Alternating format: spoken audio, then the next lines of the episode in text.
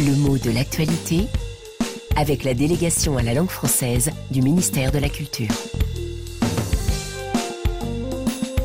Yvan Amar. La Taylor Mania, ça va sur Sydney. Eh bien, c'est avec cette formule que RFI commente la vague de popularité, d'enthousiasme et parfois même d'hystérie légère dont bénéficie Taylor Swift, la star américaine, pendant sa tournée australienne.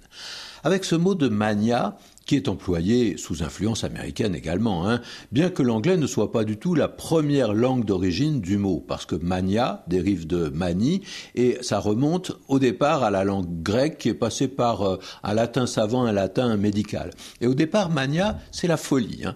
Alors, la mode a fait qu'on a parlé, par exemple, de Beatlemania. Dans les années 1965-66, c'est vieux déjà, mais c'est probablement à cette époque que l'expression s'est acclimatée en français ou disons en, franglais, parce qu'on sent bien l'origine. Hein. Et puis, ce genre de formule, ensuite, on l'a bricolé à des sauces diverses et on a parlé de Harry Potter mania, de Halloween mania. C'est un mot qui, en français, fait écho à manie, dont les sens sont bien différents et souvent nettement moins intenses que quand on parle de mania. Alors, qu'est-ce que c'est qu'une manie? C'est un tic.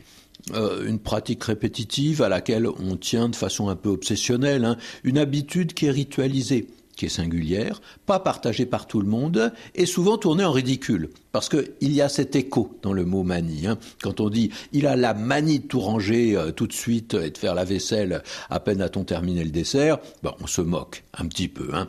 Et c'est souvent lié à un comportement qui ne supporte pas la saleté, le laisser aller, l'impression de négliger. En tout cas, c'est la façon dont euh, le mot est interprété. Alors il a des synonymes plus ou moins lointains. On peut parler de marotte, on peut parler de dada, d'idées fixes. Hein. Il y a des formules assez nombreuses qui rendent compte de ces compulsions. Et le mot manie s'utilise souvent d'ailleurs au pluriel pour désigner un ensemble de pratiques. Hein. Chacun ses petites manies. Et euh, la manie, souvent, elle est qualifiée de petite. C'est un détail.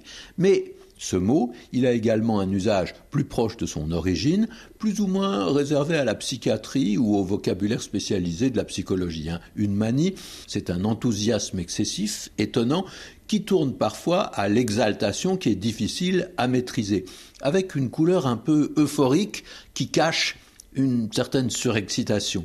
Et c'est à partir de ce mot qu'on a formé l'adjectif compliqué maniaco-dépressif qui renvoie à un comportement euh, alterné, hein, des états exaltés et ensuite des états dépressifs. Mais cette notion, on l'emploie beaucoup moins aujourd'hui parce qu'elle a été remplacée par un autre mot. On parle de comportement bipolaire et de bipolarité.